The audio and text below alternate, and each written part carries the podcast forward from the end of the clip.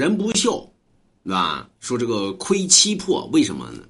你看人一旦不孝呢，不孝指的什么呢？你的行为之上，就对于父母不孝嘛，是你的行为四肢脚之上，而脚而你的手的运行和腿的运行靠的什么呢？靠的人的七魄嘛。所以说七魄在脚，所以人不孝呢，亏七魄，因为你逆天而行，对吧？因为你是人这一讲究于礼义战士孝啊，你非得去不孝，对吧？完了之后肯定对于气魄不利。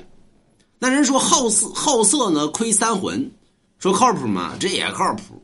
为什么呢？三魂者乃在精气神之上，所以你好色之后呢，必然会精力不足嘛，是耗费于精力嘛。所以耗费精力呢，当然呢就是三魂不聚嘛，所以亏七亏三魂嘛。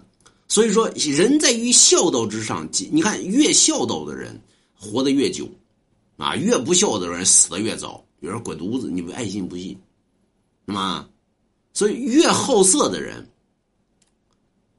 活不了几天是吧？越不好色的人才能活得久，那么为什么呢？你好色精力不足嘛？